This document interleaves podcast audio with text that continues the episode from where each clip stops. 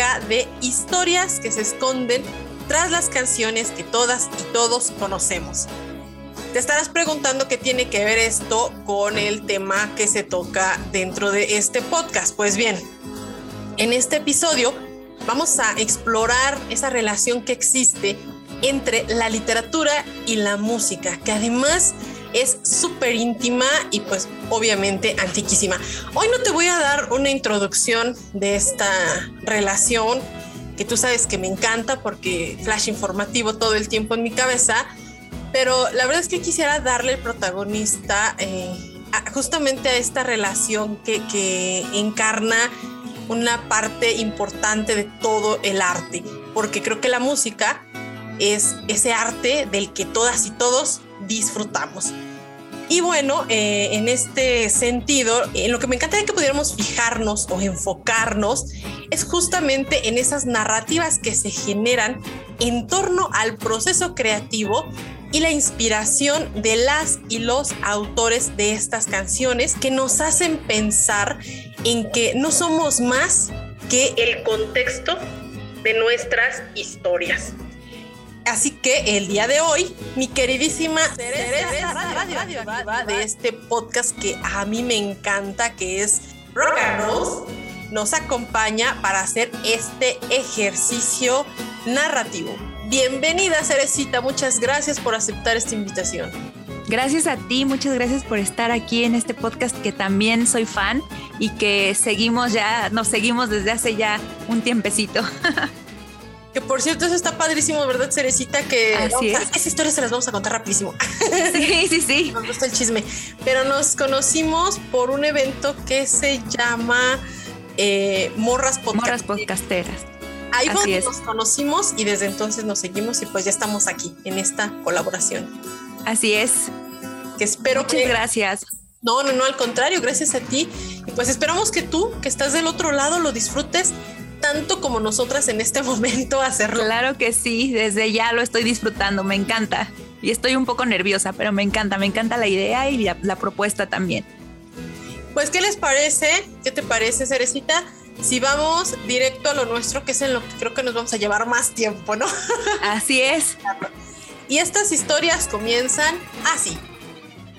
Bueno, pues mi primer historia data del año de 1986. En Londres eh, se estaba propagando una noticia de boca en boca sobre eh, el desastre de Chernobyl que había tenido lugar y algo muy curioso que se percataron dos personajes músicos increíbles que eh, la radio estaba transmitiendo música sin darle importancia a esta noticia que afecta a todo el mundo, aunque estés cerca o estés lejos.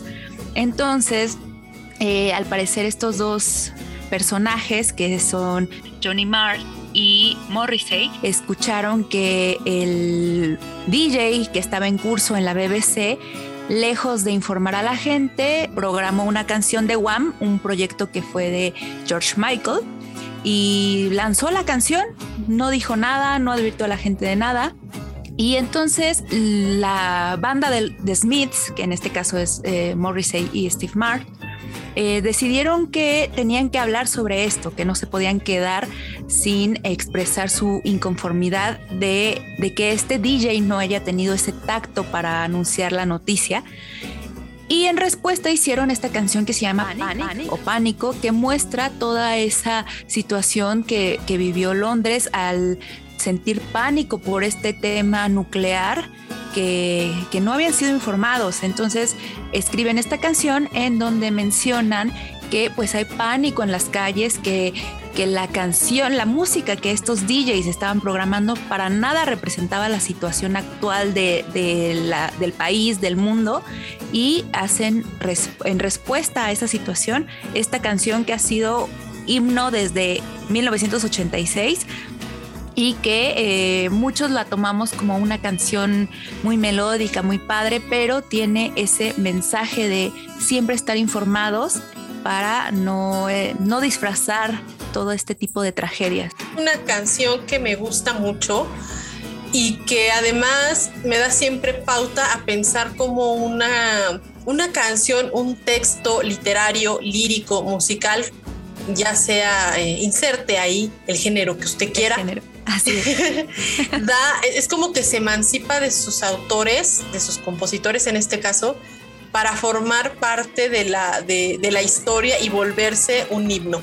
Recuerdo que eh, cuando yo empecé a leer sobre esta canción, decía cómo tergiversaron eh, el sentido que, le daban y después él en unas declaraciones que hace en, su carácter eh, ciertamente conspiranoico, hace unas declaraciones medio extrañas, entonces se vuelve todo un caos y eso no le quita a la canción esta potencia y esta fuerza, ¿no, Cerecita? Sí, finalmente la, gente empezó a tomarla con que eh, hablaba de discriminación, que hablaba de otros temas, entonces también ahí tuvieron un problema porque creían que estaban hablando de la gente afroamericana y que querían matarlos y demás. Cada quien como que tomó su significado y en parte eso es lo increíble de la música porque el autor eh, le da un sentido a la letra y tú lo puedes percibir o recibir a tu manera, para bien o para mal. Entonces, en este caso, pues querían ellos demostrar que, había inconformidad en cuestiones de que no se les había avisado, pero por otro lado, la gente lo recibió, ya sabes, el típico de que vamos a revisarla con lupa a ver qué es lo que me está diciendo y, se fueron por esa parte. Sin embargo, ellos querían eh, levantar la mano y decir, no se nos informó y eh, es algo que debiera de haber sucedido en ese momento. Sí, y yo creo que tanto en una situación, es decir, en, esta forma de levantar la voz por los acontecimientos de Chernobyl, como en esta onda que, la gente tomó eh, como de discriminación, me gusta que el arte se prestó para no quedarnos callados y calladas de ninguna manera, ya sea por una o por otra. Eh, me gusta mucho esta, esta frase que dice la canción, en la en donde dices que esto que estoy escuchando no está hablando de lo que está sucediendo, no habla de mi vida. Y si no tiene que ver conmigo el arte, entonces pues no es arte, básicamente. Eh, ahí se aplican el no me representa esa, esa, esa situación. Hashtag no me representa. No me representa. Sí, sí, sí, totalmente. A mí por eso me encantan las canciones que tienen un significado eh, de protesta, no tanto las de amor, porque pues amor sentimos todos de diferentes maneras, pero los eh, acontecimientos históricos eh, son una cosa muy diferente en las letras, ¿no? No son un punto de vista nada más de, de una persona, sino que llevan entre digamos, entre las patas toda una estructura de gobierno, una sociedad, un pensamiento, un estilo de música, muchísimas cosas. La esencia misma del rock. Así es. Su nacimiento. Pues, ¿te parece que vayamos a escuchar la canción? Genial. Así hacemos el 1-2. Perfecto, entonces vamos a escuchar Panic con The Smiths.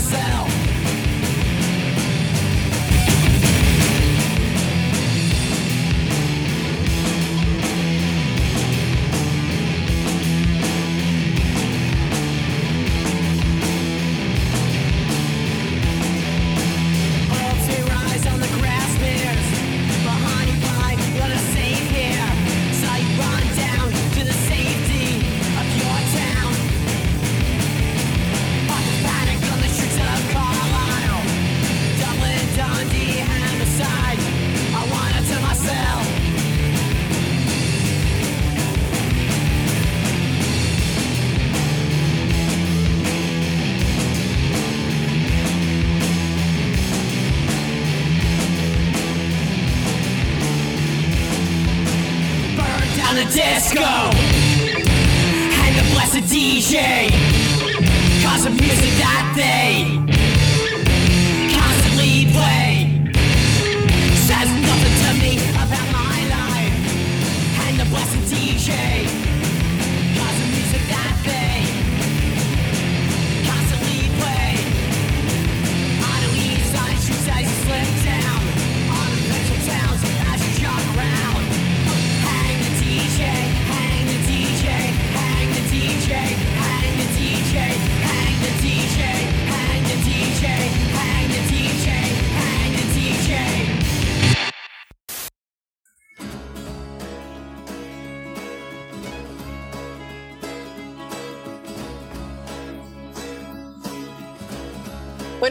estamos de regreso de esta impresionante canción que espero que hayas disfrutado muchísimo y que además me encanta cómo abre Cerecita, me encanta cómo abre este, este eh, diálogo Cerecita porque justo hablando de canciones que representan una época, diría por ahí nuestro querido profesor de distopías, un espacio y un tiempo.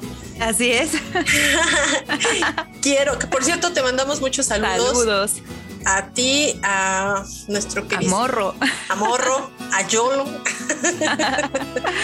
Y al pan que seguramente está horneando en este momento. Exactamente. Saludos a donde quiera que se encuentren. Eh, ya siguiendo con este mismo tren de, de pensamiento y, y demás, quiero platicarte que corría el año de 1982 cuando un joven súper rubio de unos 20 años dejaba su natal Indiana para mudarse a Los Ángeles. Eh, ya sabes, Los Ángeles, tierra de oportunidades y donde se habían gestado eh, el sueño americano de muchísimos artistas y muchísimas artistas reconocidas y reconocidos a nivel internacional. Eh, muchos de ellas obviamente admiradas y admirados por el recién llegado, quien pensó que pues obviamente eh, esta llegada a la tierra prometida iba a ser de ensueño, ya sabes, lleno de magia, uno llega así como que, ay, qué bonito, ¿no? Pueblerino al fin y al cabo, y lo digo como pueblerina, Sí. ¿no? Pero eh, para su mala suerte, este mundo enteramente capitalista eh, le tenía en esta tierra prometida un pequeño obstáculo. Es decir, que si no llevas un peso en la bolsa la tierra prometida, no es accesible para ti, ¿no? Y esa primera noche que William Bruce Rose Jr., mejor conocido como Axl Rose, pasa en Los Ángeles, pues estuvo llena de estrellas, mismas que podía ver desde la banca del parque en la que tuvo que quedarse después de que un individuo lo asaltara y entonces lo deja sin nada, lo deja sin dinero para un hotel, aunque sea pasar la noche, no conocía a nadie en la ciudad y se tiene que quedar eh, en ese parque, ¿no? Y entonces este tipo le dice, ¿sabes dónde estás? Estás en la jungla y vas a morir. Estas son las palabras que el asaltante le dice a nuestro querido Axel Rose antes de dejarlo abandonado sin un peso en la bolsa. ¿Y quién diría que fueron estas palabras las que eh, dirigirían después la carrera de Axel Rose hacia esta banda que ya conocemos, Guns N' Roses? Y fue mucho tiempo después cuando ellos sacan este tema que es Welcome to the Jungle en el, en el sencillo que todo el mundo ama. Yo, es uno de mis favoritos, yo amo todas las canciones de ese sencillo. Sí, completísimo. Es bellísimo, ¿no? Sí, sí, sí, totalmente. No, no tiene desperdicio alguno. Así es. Este es de los discos que no hay desperdicio. Su primer sencillo, además de todo. Sí, sí. Y que en esta canción él representa el espíritu de la época, de los verdad, el verdadero espíritu de los ángeles de ese momento. Alcohol, prostitución, Sí. violencia, drogadicción. Todo está en esta, en esta canción en la cual de pronto tú te sientes, todas y todos nos sentimos completamente inmersos porque has tenido que llegar a un lugar al que no conoces Claro. viniendo de un lugar en el que de pronto tú conoces a todo mundo o conoces la dinámica y eso te hace sentir segura o seguro de alguna Sí. manera. Y eso no pasa cuando te mudas, por ejemplo, a una ciudad tan grande en donde dice Eres el extraño. Eres el extraño, exactamente. A- Axel Rose lo dice en esa canción, con donde no eres nada Así es. ni nadie. Ujú. Y me encanta cómo Axel Rose toma toda esta, toda esta experiencia de un asalto, de, de pasar esa noche ahí, del miedo, de la desesperación, de la incertidumbre, y la convierte en esta bellísima canción que es Welcome to the Jungle. Y ya sabemos que creo que es una, es un- una canción de muchas, como las que tiene Axel Rose, en las que te está contando básicamente historias de su vida. Creo que no en Sí. balde, Axel Rose eh, fue considerado por eh, la revista Rolling Stones uno eh, de los 100 mejores eh, cantantes y también compositores del mundo, ¿no? Y ya Así es.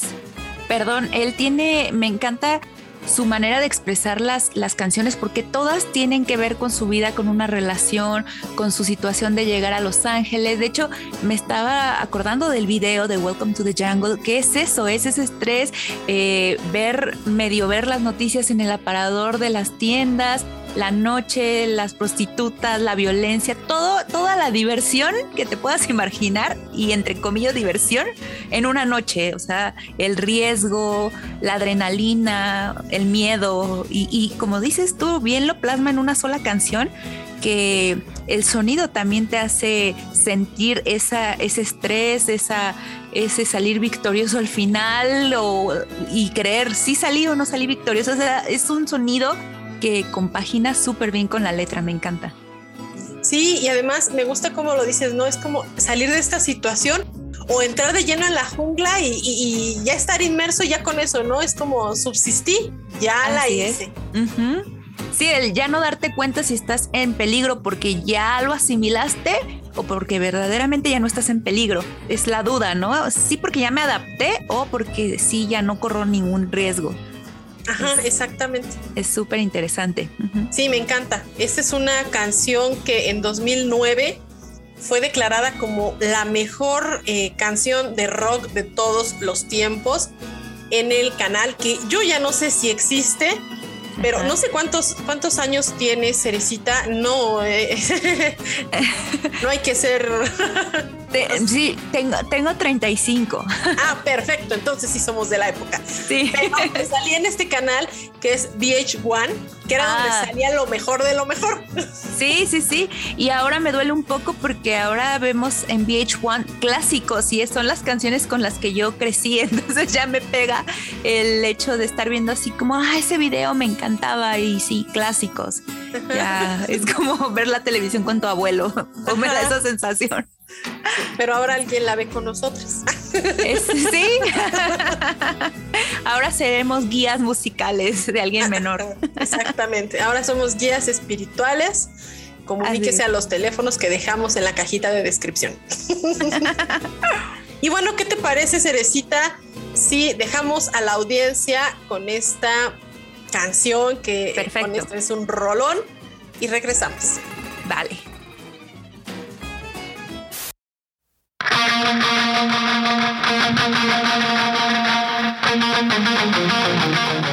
you.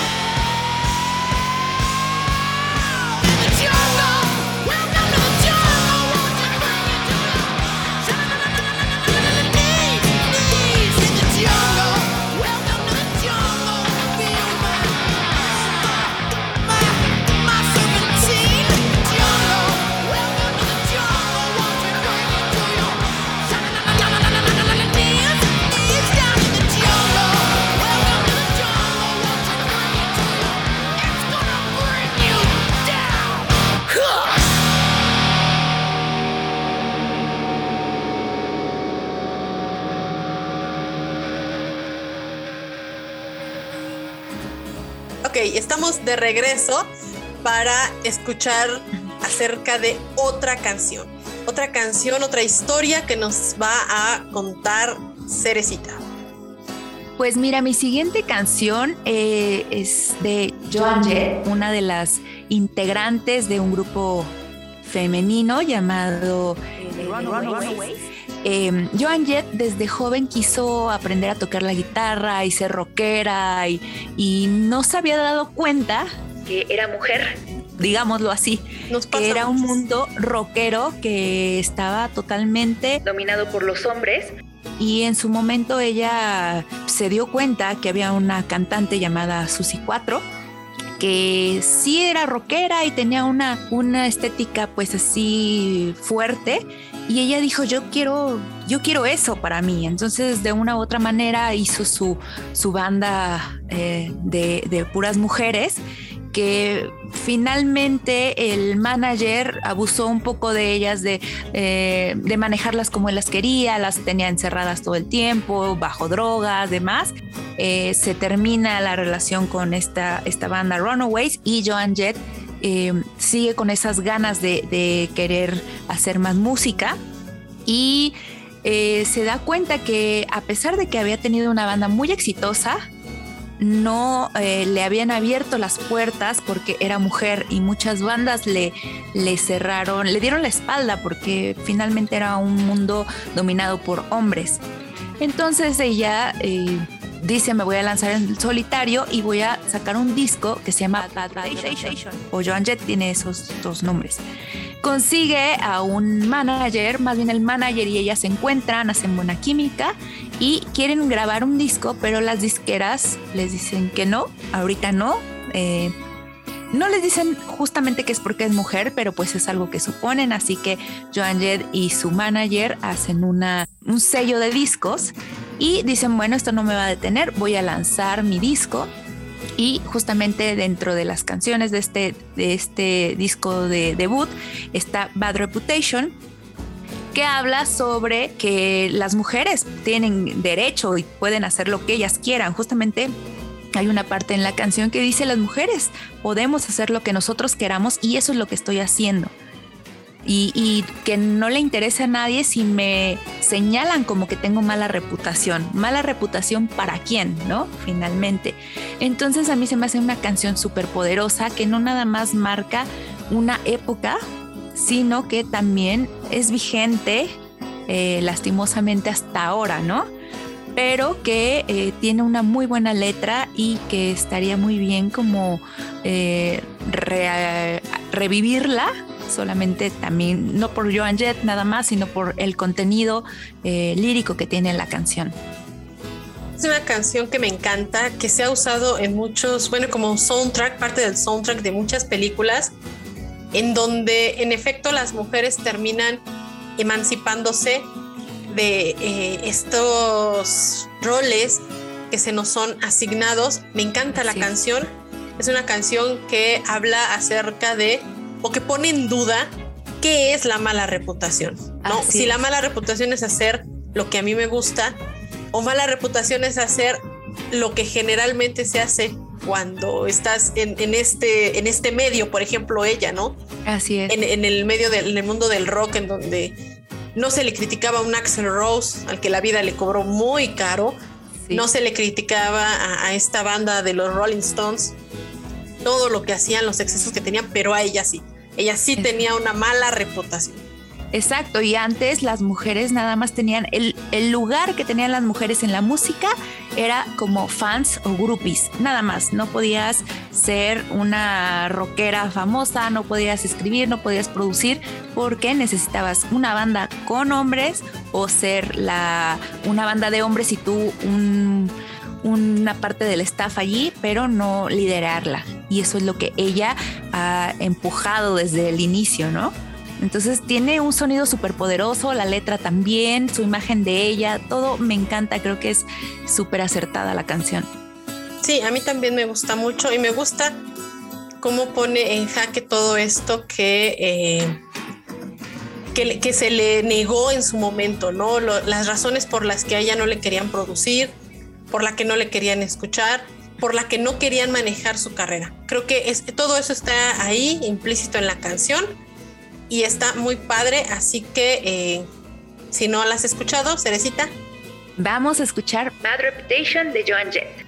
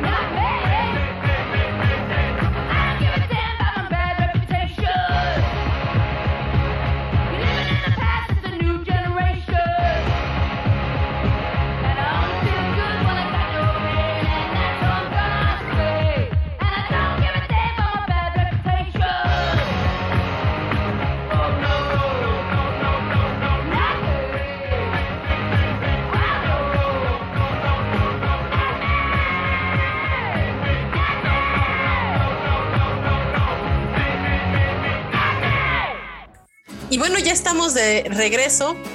Nos encantaría que nos escribieras a nuestras redes sociales en donde aparece Cerecita como Arroba Rock on Rules Podcast. En cualquiera de las redes sociales estoy.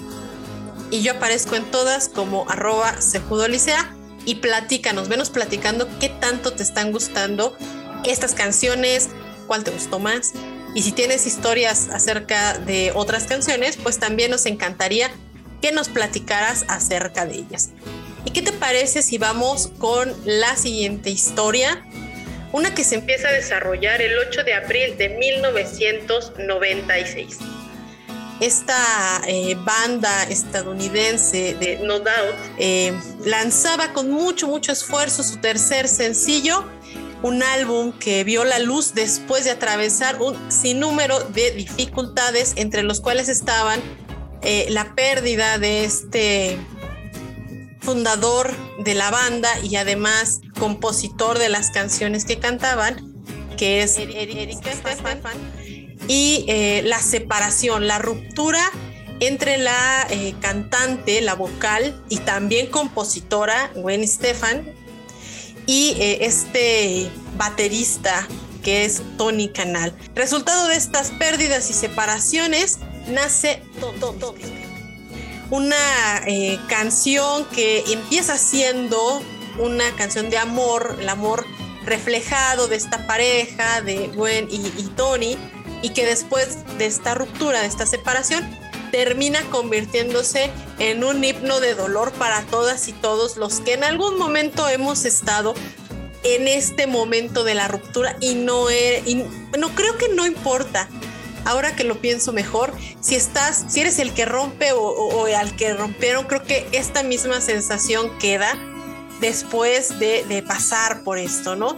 Esta canción escrita por los hermanos Stefani, Don't Speak, eh, comienza pues obviamente su recorrido después de, un, de un largo ir y venir de letras, de, de, ensayos, de que sí, que no, que sale, que no sale, y por fin la escuchamos y es una eh, canción icónica de la banda es con la que la banda se da a conocer a niveles ya internacionales. Eh, por ejemplo, fue el número uno de listas de popularidad en Inglaterra, en Irlanda, en Canadá, en Letonia, en Australia y por supuesto en Estados Unidos. Fue este tema el que eh, impulsó la, la, carrera tanto de la, de la banda como después de Gwen Stefani en solitario y en donde además me, me, gusta esta historia porque dicen por ahí que cuando ella ya empieza su carrera como solista, escribe junto con Alan, eh, otro compositor, una canción que se llama Cool, en la cual pareciera que está tratando de, de darle un seguimiento a esta canción tan icónica de Don't Speak me, me, gusta mucho cómo ella en este saca esta canción de Cool en este álbum que se titula, perdón, se me fue el nombre, Love Angel y Baby y que eh, sale ahí en el 2004 y me gusta cómo pasa de este momento súper emocional, de este momento de ruptura a, a conformar algo como una madurez ya dentro de las relaciones amorosas o de las relaciones interpersonales, porque no todas las rupturas tienen que ver con las parejas, uh -huh. ni todas las eh, la, los duelos que vives por una ruptura tienen que ver con una pareja amorosa. Ahí están los amigos, la familia eh, y muchas, muchas otras relaciones. Así es, y, y, toda la, y no todas las rupturas son tristes, me atrevería a decirlo, ¿no? Hay veces que tú ya estás esperando ese momento porque significa la libertad para hacer algo, la independencia para, para crecer, no sé, es, es, muy importante y me gusta la manera en la que ella en, en el primer momento de los noventas te, te, muestra, te da ese recorrido sobre la relación, sobre el cómo se siente y a mí siempre me pareció súper guerrero que esté cantando la canción enfrente de él en, el, en, en, la banda y, o sea, es como, no sé, es, es, es, muy complicado porque termina la relación y vas a seguir viéndolo, vas a seguir trabajando con él, vas a seguir teniendo hay una relación, si no amistosa, quizá eh, laboral, por así decirlo, y en esa parte de la darle seguimiento en cool eh, creo que es muy maduro de su parte, ¿no? Pienso que yo, que no sé si yo me arriesgaría a darle seguimiento a algo tan grande como esa canción. No la he escuchado, voy a escucharla, pero siento que la manera en que Gwen escribe es muy abierta y muy muy importante, tiene canciones muy importantes, Gwen. Sí, ella eh, me, me gusta mucho, primero porque como tú dices, se atreve a expresar sus emociones, sus sentimientos, su sentir, estando la persona presente y estando los dos ante las cámaras. Digo, yo sé que ya le, eh, para la hora del video ya lo hablaron, lo superhablaron, lo rehablaron, lo digirieron, etcétera. Pero aún, aún así creo que es algo, no sé, muy valiente de su parte, muy atrevido, en el buen sentido, porque le estás diciendo a tu ex lo mucho que te está doliendo, la separación, la ruptura y tu ex está ahí. Así es, aparte qué cosa más rara que tú estés tratando de cerrar un ciclo y la canción se, se, haga exageradamente famosa, que sea con la que das a conocer a tu banda mundialmente y que sea por un recuerdo que te dolió en un momento, ¿no? Eso se es, me hace como muy fuerte.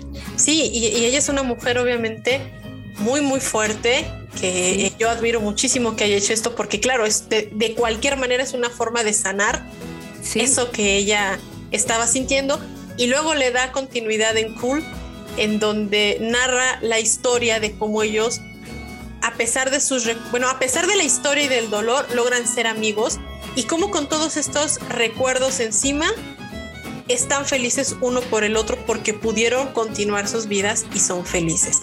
No, Es- qué bello. Es súper bonito. Así que, ¿qué te parece si eh, vamos a escuchar estas dos canciones para que se vea el recorrido amoroso? Perfecto. Me parece, me parece muy bien darle semana. seguimiento. Y claro que eh, si hay algo que, que me encanta y que voy a, a decir es que Don't Speak es una canción en la que de la, todas y todos nos sentimos identificadas, identificados. Hemos pasado por ese momento. Y si estás pasando tú por ese momento ahora mismo, pues espero que en algún momento tu canción cambie hacia cool. Así que Así esta es. canción es para ti, para ti que ya sabes quién eres y que espero que después de esta ruptura llegue la paz, la calma y eh, pues obviamente que estas dos canciones te recuerden que vamos a estar bien. Así que vamos para allá. Vamos.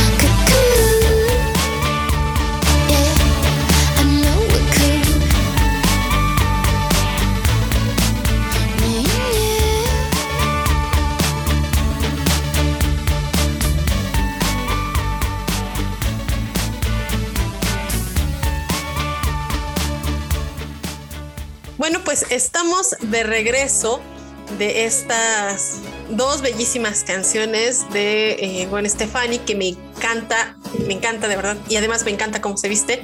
Es una Sí, chica siempre, que siempre. sí, sí, sí, totalmente. Es un icono, es un icono total. Así es, es un icono total. Y vamos con la siguiente historia. ¿Qué te parece, Cerecita? Vale, sí, yo escogí ahora para, para esta recomendación una canción de Aerosmith, una banda que fue famosa por ahí de los noventas, aunque creo que ya es muy anterior, pero en los noventas al menos yo tuve como la, la onda de conocerlos gracias a la televisión y ellos escribieron una canción que se llama que eh, a mí en su momento me parecía muy padre, los sonidos, eh, los silencios. Y después me di cuenta de que esta canción la habían escrito debido a unos eh, destrozos y abusos que había tenido la policía en 1992, específicamente en Los Ángeles, para continuar con ese hilo de Los Ángeles. Había un hombre de color o negro, como le gusten decir, que no sea eh, políticamente incorrecto, eh, que conducía un taxi y los policías ya tenían el dato de este hombre que eh, consumía anfetaminas y algunas drogas y decidieron detenerlo. Eh, hubo ahí una persecución, finalmente lo detuvieron. Al bajarlo de su taxi, lo someten cuatro policías, eh, lo golpean horriblemente. Eh, hay un video, era de las, de las primeras eh, persecuciones o de las primeras pues seguimientos policiales que, que dan, dan con una grabación y eh, lo pasaron en todos los noticiarios, noticieros y este y se dieron cuenta de que la policía estaba abusando de este hombre. Entonces hubo un juicio, el juicio, el juicio, este, pues la verdad eh, fue a favor de los policías y les quitaron todos los cargos. La gente estuvo súper inconforme, hicieron marchas, estuvieron eh, rompiendo cosas, pero todo era porque sabían que había sido injusto la manera en la que habían atacado a este hombre. Y como resultado hubo unas 63 personas muertas, más de 2.000 personas heridas, pues el jefe de la policía tuvo que renunciar. Pero lejos de todo eso era la inconformidad y esa onda de racismo que, que estaba más presente en, en esos años. Y muchas bandas hicieron mm, varias canciones sobre este tema, Dr. Dre, eh, Ice Cube, eh, Ray Against the Machine, eh, The Offspring. Y en este caso, eh, la canción que les voy a mostrar es Aerosmith. Y, este, y es muy muy padre la manera en que sin decirte claramente el mensaje de, de- de esta, de este abuso de la autoridad, te está cuestionando de cómo es que vemos nuestra realidad ahora, estamos al borde de perder la razón, ¿no? Entonces es como que está englobando varias situaciones, pero realmente está tocando este tema de los disturbios en Los Ángeles. Y además es una canción que me gusta porque parece, o sea, su tono es muy optimista, ¿no? Es como Sí, muy sí, sí. alegre, muy, muy eh, calmado, que obviamente tiene que ver con la onda de, de, de no proceder con la violencia y de dar continuidad a la violencia, no replicar eh, eh, la onda discursiva de, de- de la violencia a través de esta canción, sino es como un detente, respira y piensa, dice la canción, que algo no está bien en este mundo.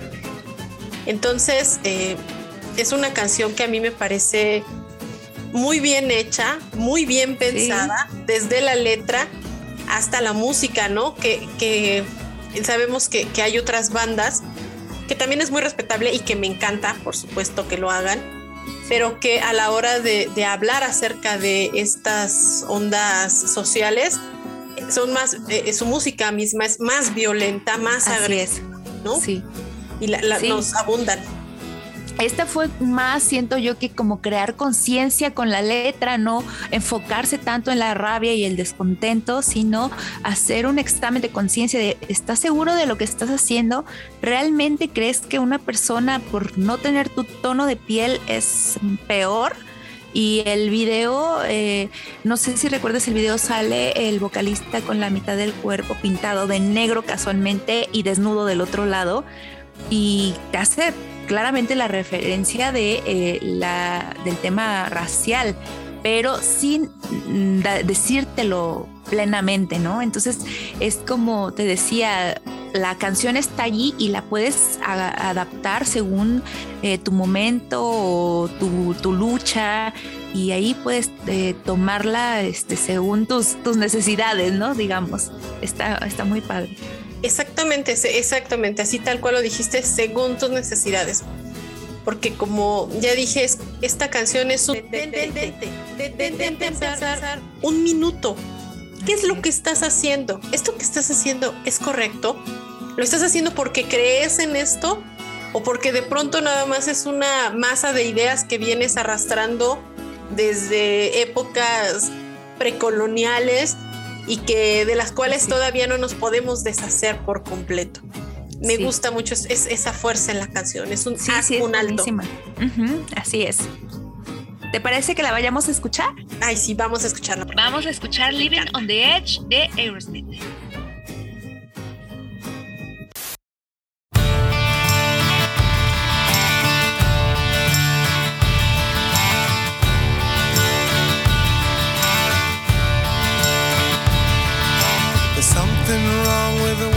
Today.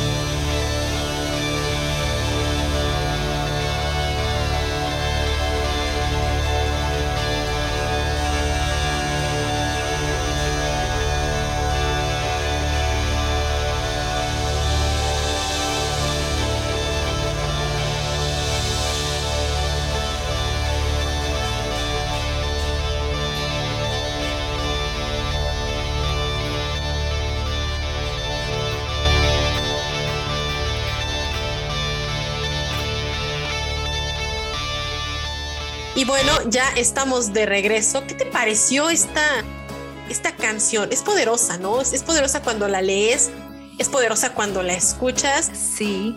Y creo que deberíamos de, de- de ponerla más seguido en nuestros Sí, sí, sí. Te digo que uno se guía a veces por la melodía y cuando lees la, la letra o la entiendes es como que te abran un universo porque eh, la interpretación que uno le da es como los libros. A lo mejor lees el libro una vez y, estás en cierta etapa de tu vida y significa algo para ti. Y lo vuelves a leer unos años después y significa algo totalmente diferente. Entonces la interpretación que uno le va dando es súper valioso. Me, gusta esa, esa forma de, que podemos interpretar las canciones según nuestro momento. Eso, eso a mí me encanta. Sí, tienes razón. El arte deviene junto con nosotros y nosotras mismas. Es decir, que cambia cada vez que nosotras y nosotros cambiamos como lectores, como escuchas. Así que, eh, pues te recomendamos que pongas estas rolas más seguido y luego nos platiques en qué momento de tu vida estás. Sí, totalmente. Y bueno, vamos con la última recomendación que te hacemos, que es una, es una belleza de pieza. que Yo de verdad que siempre me dan ganas de llorar cada vez que la escucho y la escucho muy seguido porque ya desarrollo un masoquismo ahí. es que es, una Es súper belleza. importante. Hay canciones que son muy importantes escucharlas muy seguido. Sí, Que totalmente. nos dan un equilibrio, quieras o no, nos dan un equilibrio. Sí, claro, porque además eh, creo que tiene que ver con... eh, digo, yo no estoy en contra de ningún género musical, pero hay géneros musicales que no me agradan. Ujú. Es- es- eso también es cierto. Y hay géneros musicales que me gustan muchísimo justo por eso, porque te hacen sentir, porque te interpelan a, a una historia, a un sentimiento, te hacen empatizar. Y para mí, esta es una canción así. Fue en el año de 1990 cuando la familia Cerati recibió una de las noticias más dolorosas, una que derramaría la lluvia, en efecto. Eh, Juan Cerati fue diagnosticado con cáncer terminal. Los ahí presentes, que fue su esposa eh, y su hijo, bueno, su esposa Liliana Clark y su hijo Gustavo Cerati, eh, creo que viven uno, uno de los momentos eh, más terribles eh, en su vida familiar. Dos años más tarde, este personaje pues perdería la vida debido a, a esta enfermedad. Y fue ese momento, 1990, cuando Gustavo Cerati plasma la experiencia vivida en ese momento del diagnóstico y, eh, la eterniza a través de una bellísima melodía titulada Te para, para, para tres. Te para tres es una pieza que conjunta la nostalgia lírica, la increíble interpretación de Gustavo Cerati, el acompañamiento musical en este solo de Luis Alberto Spinetta, eh, con, con su obra musical Cementerio Club. Y eh, hay una mezcla de buenos momentos eh, en la conocida pieza T for Two de eh, musical de 1925 No No y esta evocación a las memorias de la novela corta La invención de Morel del escritor Adolfo Bioy Cáceres. Y obviamente este uso de las metáforas eh, en esta bellísima pieza musical me hace pensar qué compositor era Cerati. ¿No? Es que era genial. Eh, para mí Cerati es un gran compositor, un gran cantante, escritor, y lo he dicho en varias redes sociales, incluso filósofo, un buen pensador. Sí, totalmente es un músico completo, un talentoso y un adelantado para su época. Y yo recuerdo que esta canción antes se tenía la idea de que era un trío, una, eh, una onda como de engaño, de tristeza. y cuando te das cuenta que era para su papá y que estaban preparando el té para debatir qué iba a pasar con, con, con su papá, con el tratamiento y demás, es algo súper triste que, que pues hemos experimentado de alguna u otra manera con algún familiar, algún ser querido y, que lo haya relatado de esa forma tan bella es como un abrazo, ¿no? Es como no lo sé, no sé, yo siento esa canción como, como un abrazo de protección. No sé, no sé cómo expresarlo. Me, me, me hace sentir muchas cosas esa canción, no solo tristeza, sino eh, te hace como divagar qué haría en caso de por qué, por qué las cosas tienen que suceder así, ¿no? A, a mí me da esa, esa lectura de la canción. Sí, en efecto. Eh, yo creo que es justo esta manera tan certera en la que, eh, como Cerati plasma esta canción, que es muy breve, tiene apenas un- algunas líneas, pero bien puestas, ¿no? En donde Sí. expresa el, el impacto de la noticia, el dolor de la noticia. Me encanta esta línea eh, en donde dice, no hay nada como el hogar, ¿no? Como diciendo, ¿a qué te llevamos al hospital a internarte en donde no vamos a poder tenerte, atenderte, verte? Mejor aquí, ¿no? Y, Sí, y- y en- lo- en casa. en casa. Aparte, bueno, a mí una de las partes que me puede más es la del eclipse no fue parcial. Ay, sí. O sea, no fue como que un aviso, ya fue la destrucción total y quedarte en blanco porque no puedes hacer ya nada más, ¿no? Entonces es, es muy fuerte y es horrible y, y te hace pensar en situaciones que te han marcado así. Es como dices, tiene una letra corta, pero muy, muy fuerte, ¿no? Sí, es, es una letra punzante, ¿no? Que, que te hace pensar en muchísimas cosas, sentir muchas cosas y eh, además que cuentes algo tan terrible de una manera tan bella, es un arte que le conozco a pocas personas y Sí, ya que me dedico a la literatura. Sí, es, es, es la forma de traducir la, la situación. Por eso a mí la- los músicos me encantan porque traducen una situación, ya sea la peor, y te la narran de una forma tan comprensible o tan sentimental que te marca.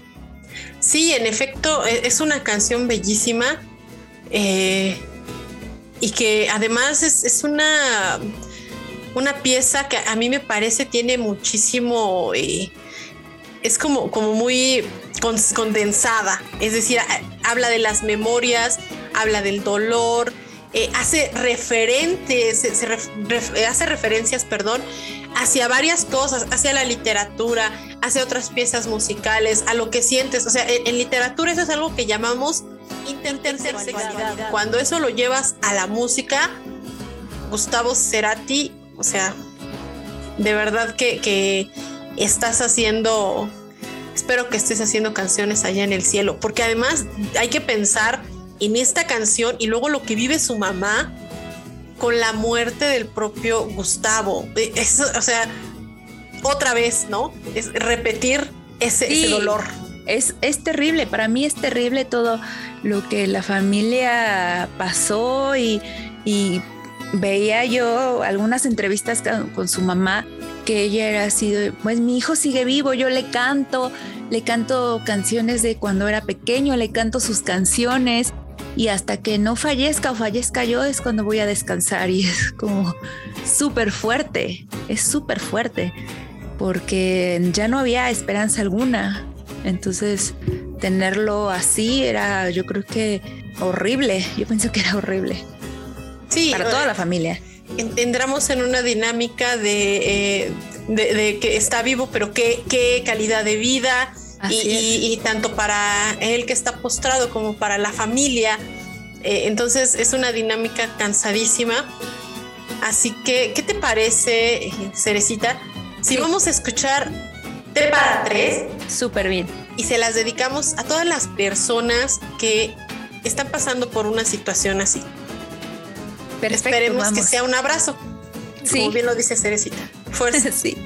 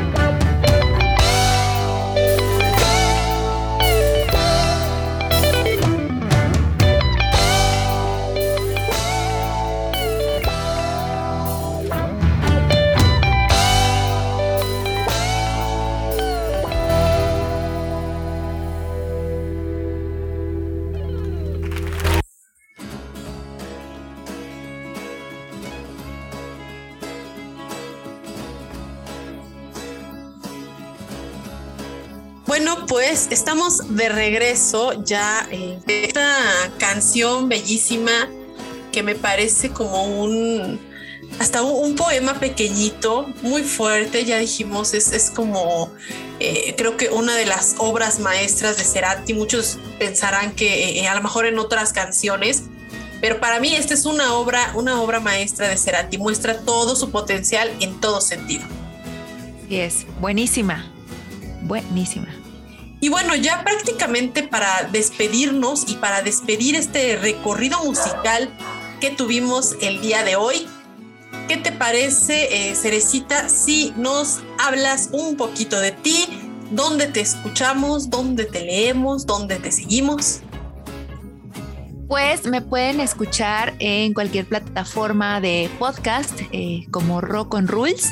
También estoy así en redes sociales. Eh, Rock on Rules es un podcast que habla sobre la historia de la música, que muestra las novedades semana a semana y que también tenemos mucho de historias, de canciones, de de todo este contenido que nos ha marcado por muchos años y que estamos eh, aprendiendo todavía con la marcha eh, de muchas bandas, muchos acontecimientos, de cómo es que lo enlazan y lo traducen para hacerlo canción. ¿Y eh, cómo te seguimos en tus redes sociales, Cerecita? Eh, estoy como arroba rockandrules.podcast o como arroba cereza radioactiva en todas las redes. Perfecto. Y bueno, ya sabes, eh, este podcast de Rock and Rules lo puedes encontrar en las plataformas más conocidas, Spotify, Anchor, eh, Google Podcast y iTunes Podcast. Yo te recomiendo muchísimo que vayas a escucharlo. Y ya que estamos en esto de la mención de los buenos podcasts, pues te invito, eh, Cerecita, a que mencionemos algunos de los podcasts que nos gustan, pues para que también las y los que nos están escuchando eh, sepan que hay mucho más contenido en la red y que son contenidos de mucha, mucha calidad. ¿Qué te parece si empiezas con tu primera recomendación?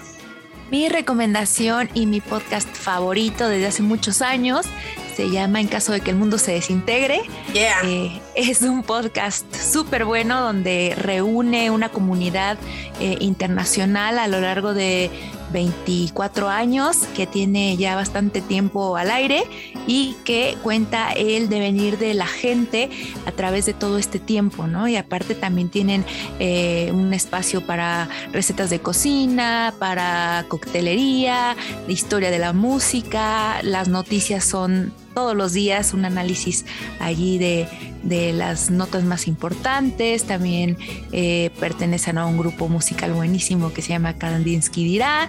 Entonces, esa sería mi recomendación. En caso de que el mundo se desintegre, pueden entrar a canaltrans.com o buscarlo en cualquier plataforma de música y de podcast. Es una excelente recomendación. Yo también los sigo, les escucho todos los días, con ellos me desayuno. Todos mis desayunos ellos me están acompañando. Y yo te quiero eh, recomendar, por supuesto, Futuros Desiertos del Ok. profesor Distopías. Lo encuentras en todas las redes sociales como arroba futuro desierto, sin las S, arroba futuro desierto. Te cuenta una Excelente. historia dentro de una historia que él mismo va forjando. Es decir, hay una diégesis y una metadiégesis y dentro de estas metadiégesis hay meta-metadiégesis. Hay más historias que te cuentan. Es padrísimo, padrísimo. Padrísimo, padrísimo. Que por cierto vamos a tener una colaboración. Vamos a estar hablando de tiempo en la literatura y en la vida real. Wow. Y por ahí sale en un par de semanas. ¿Qué otro nos recomiendas. Cerecita? Pues mira, también está eh, el- La Corte de los Milagros, que es de terror, de Vic Ogrish. Eh, no sé si te diga otros más. Está Entre Vueltos y Vueltas, de Dark Angel. Eh, también está la biozona, si están interesados en aprender sobre biología, sobre ciencia, tienen muchísimos colaboradores que hacen que comprendamos la ciencia a un nivel muy, muy accesible. No es de términos muy eh, rebuscados, nada, está súper, súper interesante y tienen varios eh, artículos también muy buenos en su blog. Eh, pueden buscarlos como La Biozona ya sea en Sí. su página, en redes sociales y también en su canal de YouTube de vez en cuando. Más bien, cada semana tienen estrenos eh, y reestrenos de sus episodios. Está padrísimo. Yo voy a tener una colaboración con la Biozona Súper. próximo miércoles 8 de la noche.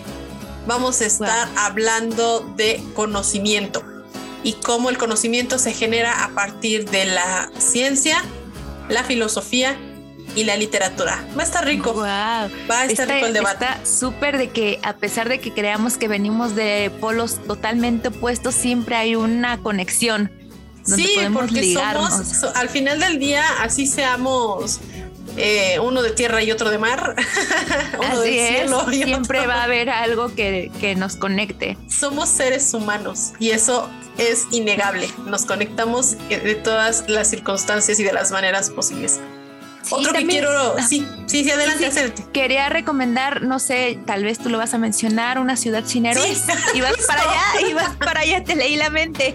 Me leíste la mente. Super podcast. Súper, súper podcast. Tiene un guion y una música que a mí me matan, de verdad. Saludos sí, no, no, no, es una delicia. Es una delicia escucharlo y pausas, analizas, el sonido es increíble, Sí. todo, todo está excelente. Sí, es padrísimo y también si no le has, no lo has escuchado, no le has dado oído, tenemos una colaboración con mi queridísimo Baltasar III, Sí. en sí, donde sí. hablamos sobre imaginación. Así que te invitamos. A que los escuches, escuches todos estos podcasts. Espero no estar dejando ninguno. Ah, sí, nos hace falta el de metal, metapop. Ah, sí, el Picho, que justamente Picho, está exacto. por grabar una entrevista con una banda metalera, me parece, de Querétaro. Súper buena, siempre tiene recomendaciones nacionales increíbles y aparte es una actualidad eh, musical impresionante que tiene, que tiene el Mata Poppers. Así es. Y también te co- recomiendo el podcast de Robotania, eh, cuyas frases me encantan. Y es que eh, um, libros, cultura y entretenimiento.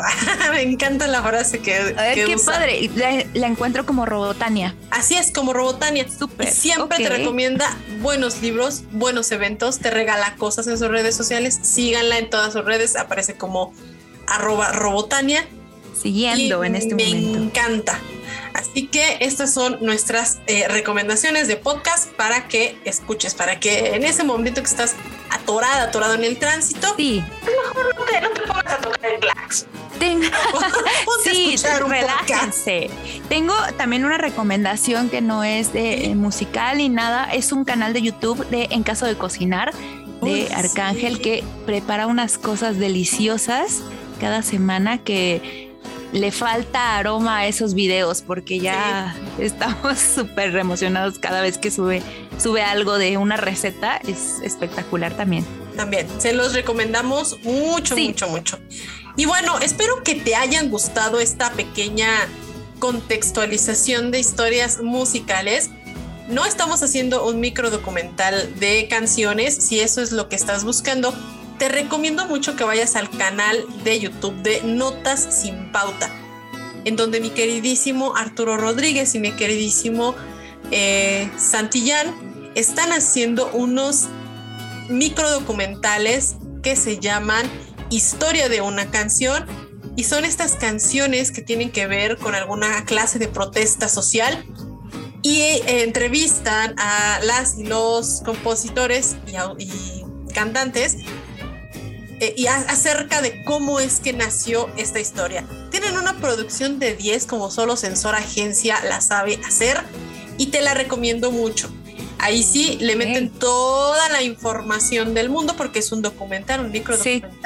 En forma. Perfecto. Aquí yo te di mis, mis desvaríos. ya tengo, ya, ya tomé nota para, para seguirlos y ponerme al día con estos podcasts que sí me atrajeron bastante con la descripción que diste. Ah, son buenísimos, es eh, Sí, muy, sí. muy padre. Y ya saben, ahí está en YouTube. Y bueno, pues con esto hemos llegado al final de este episodio. Cerecita, ¿quieres despedirte? Sí, pues muchas gracias por invitarme a este proyecto que, que es como una emoción muy grande que tuve de poder participar contigo eh, que se pongan al día con los podcasts y que hagan eh, presencia en redes sociales, que no se queden con las ganas de, de decir el hola, aquí estoy. Y pues muchas gracias nuevamente por esta oportunidad y por platicar de una cosa de las que más me interesan y más me gustan en esta vida. Al contrario, Cerecita Radioactiva, muchísimas, muchísimas gracias por estar aquí, por compartir este espacio conmigo y por compartirnos estas historias que fueron padrísimas y que quedan aquí para la posteridad. No quiero irme sin mandarte un saludo a ti. Sí, a ti, por estar escuchando este podcast. También quiero mandarte un saludo a ti, a ti que lo compartes en tus redes sociales y que se lo eh, recomiendas a tus amigas, a tus amigos, a tus compañeras, a tus compañeros, a la gente que te encuentras en el camión, en la calle, en tus redes sociales o donde sea. Y quiero mandarte también un saludo a ti, a ti simplemente por existir. Y no me despido sin antes desearte que tengas felices lecturas.